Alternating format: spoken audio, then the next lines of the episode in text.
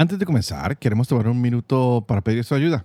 Desde 2014, Ascension Press ha estado creando videos, podcasts, artículos católicos gratuitos de YouTube para ayudar a personas como usted a descubrir la verdad y la belleza de la fe católica. Ascension lanza 18 videos y podcasts gratuitos cada semana y ha llegado a millones de personas con el mensaje del amor de Dios. Este contenido es gratuito para consumir pero no es gratis hacerlo. Entonces, para ayudar a compensar el costo creciente de producción, estamos solicitando apoyo financiero para continuar llevando este contenido que cambia la vida a las personas que buscan a Cristo. Si usted o alguien que conoce se ha beneficiado personalmente del trabajo de Ascension, considere apoyar financieramente este podcast o este canal. Cualquier cantidad es realmente apreciada. Para hacer un regalo, visite ascensionpress.com diagonal support o haga clic en el enlace de la descripción. Nuevamente, eso es ascensionpress.com diagonal support. Y ya sea que pueda apoyarnos financieramente o no, mantenga a todo el equipo de Ascension en sus oraciones.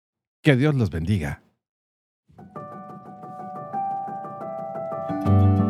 Hola, soy Fray Sergio Serrano y estás escuchando el podcast La Biblia en un año donde escuchamos la voz de Dios y vivimos la vida a través del lente de las Escrituras.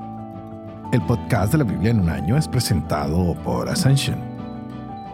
Usando la cronología de la Biblia de Great Adventure, leeremos desde Génesis hasta Apocalipsis, descubriendo cómo se desarrolla la historia de salvación y cómo encajamos en esa historia hoy. ¡Wow! ¡Qué historia que nos ha tocado! Y quisiera hacer un poquito de referencia al capítulo 8 de Romanos que leíamos ayer y aquí se nos dan muchos elementos con los cuales vamos a poder nosotros asegurarnos de tener victoria sobre el pecado. Y vemos cómo el Espíritu Santo es esa gran noticia, ese gran regalo que nos va a ayudar a ustedes y a mí a la santificación. El Espíritu Santo no había sido mencionado así muchas veces y en este capítulo sonó, pero muchísimas veces. Y llegamos a ese momento culmen donde podemos nosotros darnos cuenta que el poder del Espíritu Santo puede guiar nuestras vidas, puede ayudarnos a salir adelante, a dejar atrás cualquier problema que eh, nos tenga crucificados en la carne, como el alcohol o cualquier cosa del pecado, y podemos obrar más de acuerdo a la voluntad de Dios y no de nuestras pasiones o nuestras emociones, porque con el Espíritu Santo podemos encontrar esa victoria sobre el pecado podremos encontrar esa victoria sobre lo que nos causa la muerte. Podemos decir que de aquí en adelante, si recibimos este don, no vamos a andar conforme a la carne, sino conforme al espíritu.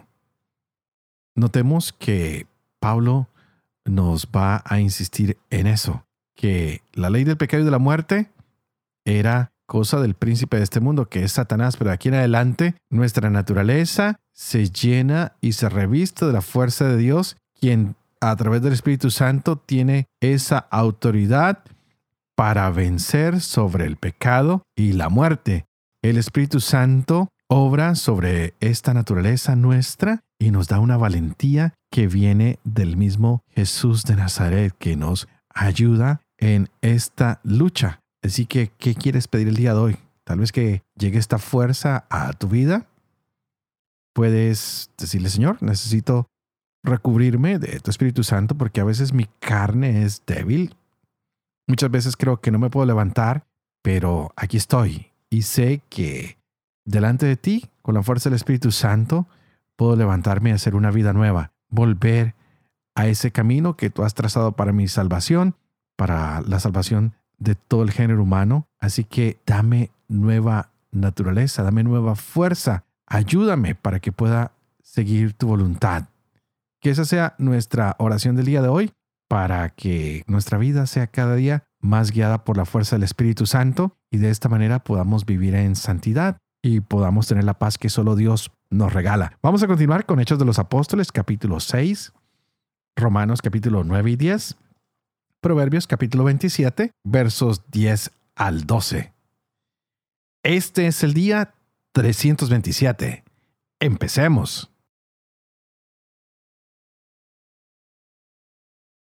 Hechos capítulo 6. Por aquellos días, al multiplicarse los discípulos, hubo quejas de los helenistas contra los hebreos, porque sus viudas eran desatendidas en la asistencia diaria. Los dos se convocaron la asamblea de los discípulos y dijeron, no está bien que nosotros abandonemos la palabra de Dios por servir a las mesas. Por tanto, hermanos, busquen de entre ustedes a siete hombres de buena fama, llenos de espíritu y de saber, y los pondremos al frente de esa tarea, mientras que nosotros nos dedicaremos a la oración y al ministerio de la palabra.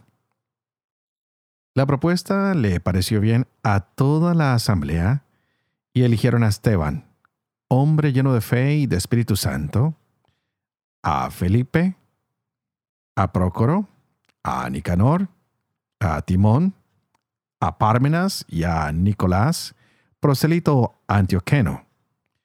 Los presentaron los apóstoles y habiendo hecho oración, les impusieron las manos. La palabra de Dios iba creciendo. El número de los discípulos se multiplicaba considerablemente en Jerusalén. También una gran multitud de sacerdotes iba aceptando la fe. Esteban, lleno de gracia y de poder, realizaba grandes prodigios y signos entre el pueblo. Se presentaron algunos de la sinagoga llamada de los libertos sirinenses y alejandrinos, y otros de Cilicia y Asia, y se pusieron a discutir con Esteban. Pero no eran capaces de enfrentarse a la sabiduría y al espíritu con que hablaba. Entonces sobornaron a unos hombres para que dijeran, Hemos oído a éste pronunciar palabras blasfemas contra Moisés y contra Dios. De esta forma, amotinaron al pueblo, a los ancianos y a los escribas, vinieron de improviso, lo agarraron y lo condujeron al Sanedrín. Presentaron entonces testigos falsos que declararon, Este hombre no para de hablar en contra del lugar santo y de la ley, pues lo hemos oído decir que Jesús, ese nazareno, destruiría este lugar y cambiaría las costumbres que Moisés nos transmitió. Fijando en él la mirada, todos los que estaban sentados en el Sanedrín vieron su rostro como el rostro de un ángel.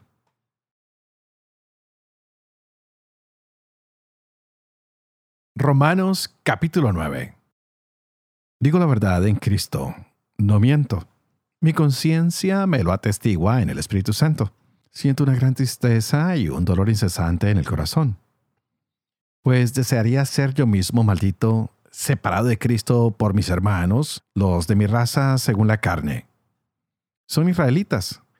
De ellos es la adopción filial, la gloria, las alianzas, la legislación, el culto, las promesas y los patriarcas. De ellos también procede Cristo según la carne, el cual está por encima de todas las cosas. Dios bendito por los siglos. Amén. No es que haya fallado la palabra de Dios, pues no todos los descendientes de Israel son Israel. Ni por ser descendientes de Abraham son todos hijos, sino que por Isaac llevará tu nombre una descendencia, es decir, no son hijos de Dios los hijos según la carne, sino que los hijos de la promesa se cuentan como descendencia. Porque estas son las palabras de la promesa. Por ese tiempo volveré y Sara tendrá un hijo. Y más aún, también Rebeca concibió de un solo hombre, de nuestro padre Isaac. Ahora bien, antes de haber nacido, y cuando no habían hecho ni bien ni mal, para que se mantuviera la libertad de la elección divina, que depende no de las obras, sino del que llama, le fue dicho a Rebeca, el mayor servirá al menor, como dice la escritura amé a Jacob y rechacé a Esaú. ¿Qué diremos pues? ¿Que hay injusticia en Dios? De ningún modo, pues dice él a Moisés, seré misericordioso con quien lo sea. Me apiadaré de quien me apiade. Por tanto, no se trata de querer o de correr, sino de que Dios tenga misericordia. Pues dice la escritura a Faraón, te he suscitado precisamente para mostrar en ti mi poder y para que mi nombre sea conocido en toda la tierra. Así pues, usa de misericordia con quien quiere y endurece a quien quiere. Pero me dirás, entonces, ¿de qué se enoja? Pues, ¿quién puede resistir a su voluntad? Oh hombre, ¿quién eres tú para pedir cuentas a Dios? ¿Acaso la vasija dirá al alfarero, ¿por qué me hiciste así? ¿O es que el alfarero no es dueño de hacer de la misma masa objetos para usos nobles y otros para usos despreciables? Pues bien, ¿qué vas a replicar si Dios, queriendo manifestar su ira y dar a conocer su poder, soportó con gran paciencia objetos de ira preparados para la perdición, a fin de dar a conocer la riqueza de su gloria con los objetos de misericordia que de antemano había preparado para gloria? Con nosotros, que hemos sido llamados no solo de entre los judíos, sino también de entre los gentiles. Como dice también en Oseas, llamaré pueblo mío al que no es mi pueblo, y amada mía a la que no es mi amada. Y en el lugar mismo en que se les dijo, ustedes no son mi pueblo, serán llamados hijos del Dios vivo. Isaías también clama en favor de Israel. Aunque los hijos de Israel fueran numerosos como las arenas del mar, solo un resto será salvo. Porque pronta y perfectamente cumplirá el Señor su palabra sobre la tierra. Y como predijo Isaías, si el Señor de los ejércitos no nos dejara una descendencia, como Sodoma hubiéramos venido a ser, y semejantes a Gomorra. ¿Qué diremos pues? Que los gentiles que no buscaban la justicia han hallado la justicia, la justicia de la fe, mientras Israel, buscando una ley de justicia, no llegó a cumplir la ley. ¿Por qué? Porque la buscaba no en la fe, sino en las obras. Tropezaron contra la piedra de tropiezo, como dice la escritura. He aquí que pongo en Sión piedra de tropiezo y roca de escándalo mas el que crea en Él no será confundido. Hermanos, el anhelo de mi corazón y en mi oración a Dios en favor de ellos es para que se salven. Testifico en su favor que tienen celo de Dios, pero no conforme a un pleno conocimiento. Pues desconociendo la justicia de Dios y empeñándose en establecer la suya propia, no se sometieron a la justicia de Dios, porque el fin de la ley es Cristo, para justificación de todo creyente. En efecto, Moisés escribe acerca de la justicia que nace de la ley. Quien la cumpla vivirá por ella. Mas la justicia que viene de la fe dice así, no digas en tu corazón, ¿quién subirá al cielo? Es decir, para hacer bajar a Cristo. O bien, ¿quién bajará al abismo? Es decir, para hacer subir a Cristo de entre los muertos. Entonces, ¿qué dice? Cerca de ti está la palabra en tu boca y en tu corazón. Es decir, la palabra de la fe que nosotros proclamamos. Porque si confiesas con tu boca que Jesús es el Señor y crees en tu corazón que Dios lo resucitó de entre los muertos, serás salvo. Pues con el corazón se cree para conseguir la justicia y con la boca se confiesa para conseguir la salvación. Porque dice la Escritura, todo el que crea en Él no será confundido. Que no hay distinción entre judío y griego, pues uno mismo es el Señor de todos, rico para todos los que le invocan. Pues todo el que invoque el nombre del Señor se salvará. Pero, ¿cómo invocarán a aquel en quien no han creído? ¿Cómo creerán en aquel a quien no han oído? ¿Cómo irán sin que se les predique? ¿Y cómo predicarán si no son enviados? Como dice la Escritura, cuán hermosos los pies de los que anuncian el bien. Pero no todos obedecieron a la buena nueva. Porque Isaías dice, Señor, ¿quién ha creído a nuestra predicación? Por tanto, la fe viene de la predicación y la predicación por la palabra de Cristo. Y pregunto yo, ¿es que no han oído? Cierto que sí, Por toda la tierra se ha difundido su voz y hasta los confines de la tierra sus palabras. Pero preguntó, ¿es que Israel no comprendió? Moisés es el primero en decir, los volveré celosos de una que no es nación. Contra una nación estúpida los enfureceré. Isaías a su vez se atreve a decir, fui hallado de quienes no me buscaban. Me manifesté a quienes no preguntaban por mí. Mas a Israel dice, todo el día extendí mis manos hacia un pueblo incrédulo y rebelde. Proverbios capítulo 27, versos 10 al 12. No abandones a tu amigo ni al amigo de tu padre. No vayas a la casa de tu hermano cuando estés en apuros. Más vale vecino cerca que hermano lejos. Hazte sabio, hijo mío, y alegra mi corazón y podré responder a quien me ofende. El prudente ve el peligro y se esconde.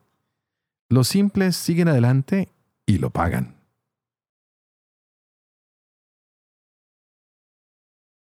Padre de amor y misericordia, tú que haces elocuente la lengua de los niños, educa también la mía, e infunde en mis labios la gracia de tu bendición. Padre, Hijo y Espíritu Santo.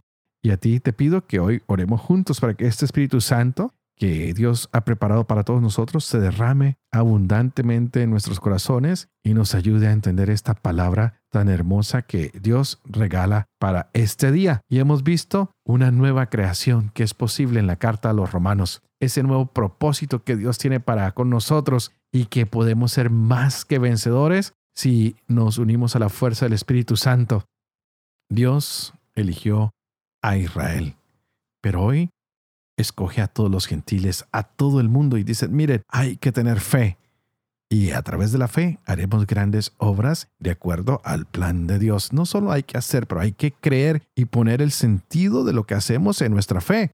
Saber que cuando hacemos algo bueno no lo hacemos por nuestro propio beneficio, sino lo hacemos en nombre del mismo Cristo para ayuda de todo un pueblo, para ayuda del cuerpo de quien Él es cabeza.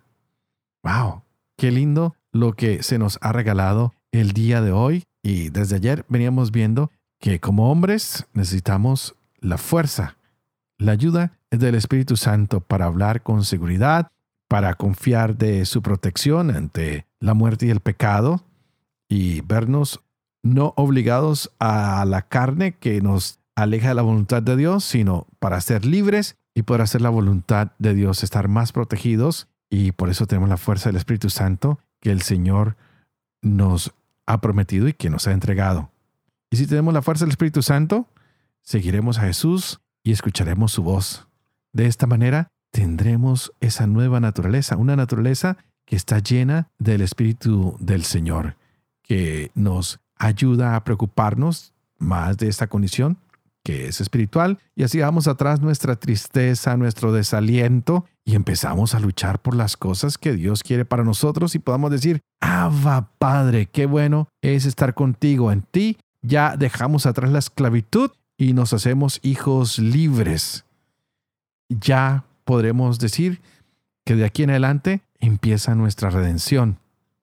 Y eso empieza en este mundo físico, a hacerlo con nuestros hechos a ayudar a que llegue la sanación a los que están enfermos, a quitarle el hambre a los que están hambrientos, a vestir a los que están desnudos. Entonces tenemos que redescubrirnos nosotros y decir, wow, hemos sido redimidos por Jesús. Y ahora Él nos da su fuerza, nos da su Espíritu Santo para que de generación en generación vayamos disfrutando de esta liberación de la esclavitud del pecado y de la muerte y lo podemos empezar a compartir con todos aquellos que están a nuestro lado.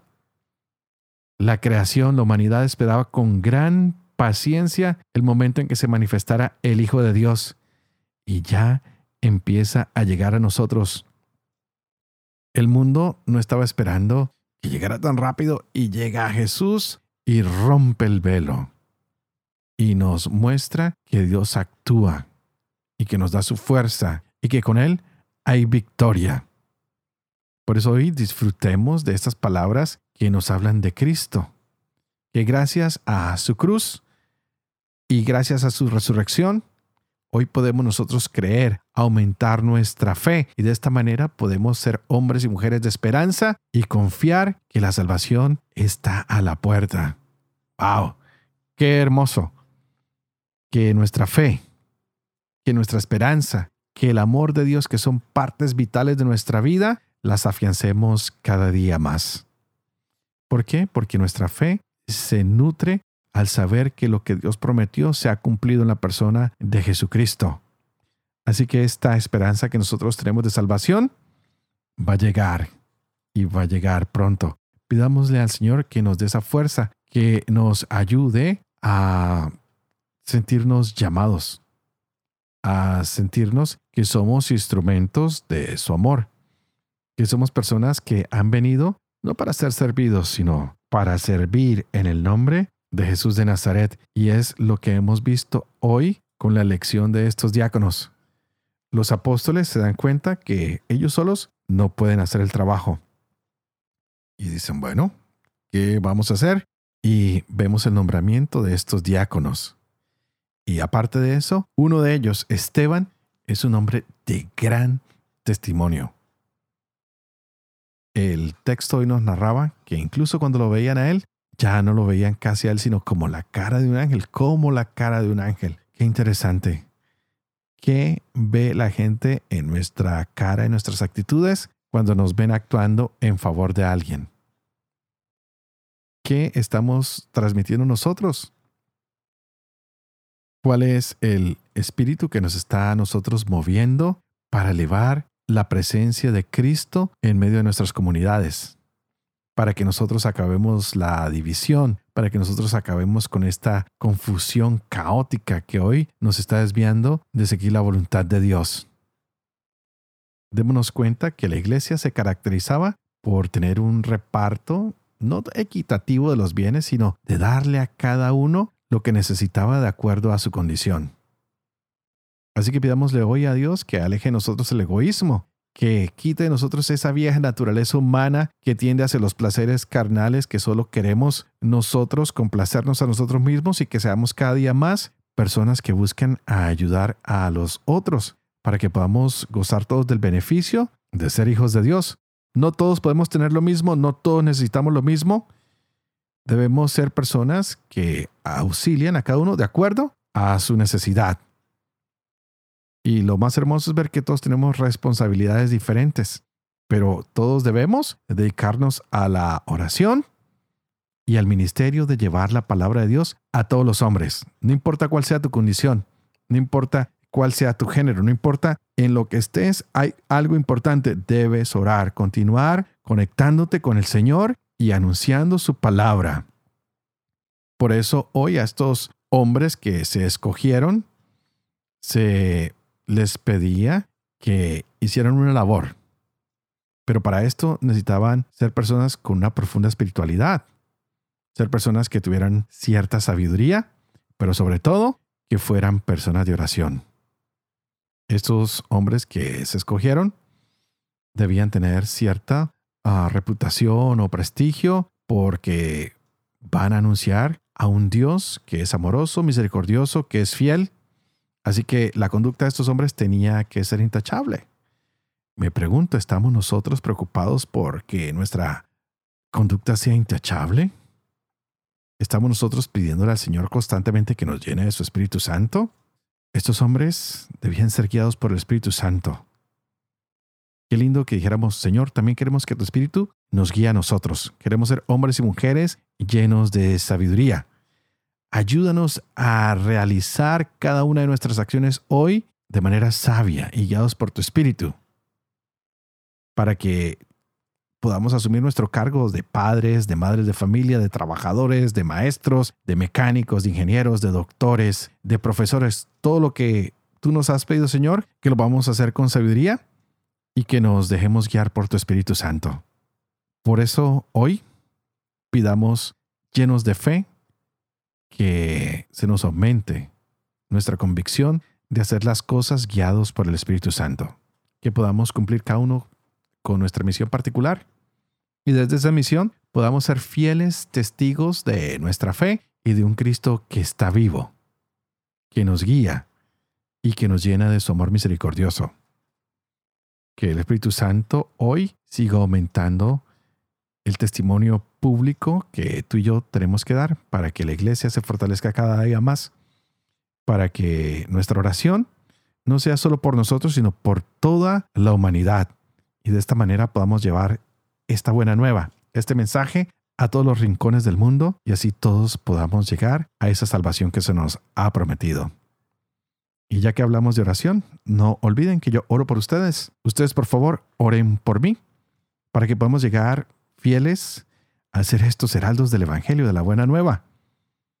Pidan para que yo por favor pueda vivir con fe lo que leo, lo que enseño, para que yo pueda enseñar siempre la verdad y sobre todo que pueda cumplir lo que he enseñado.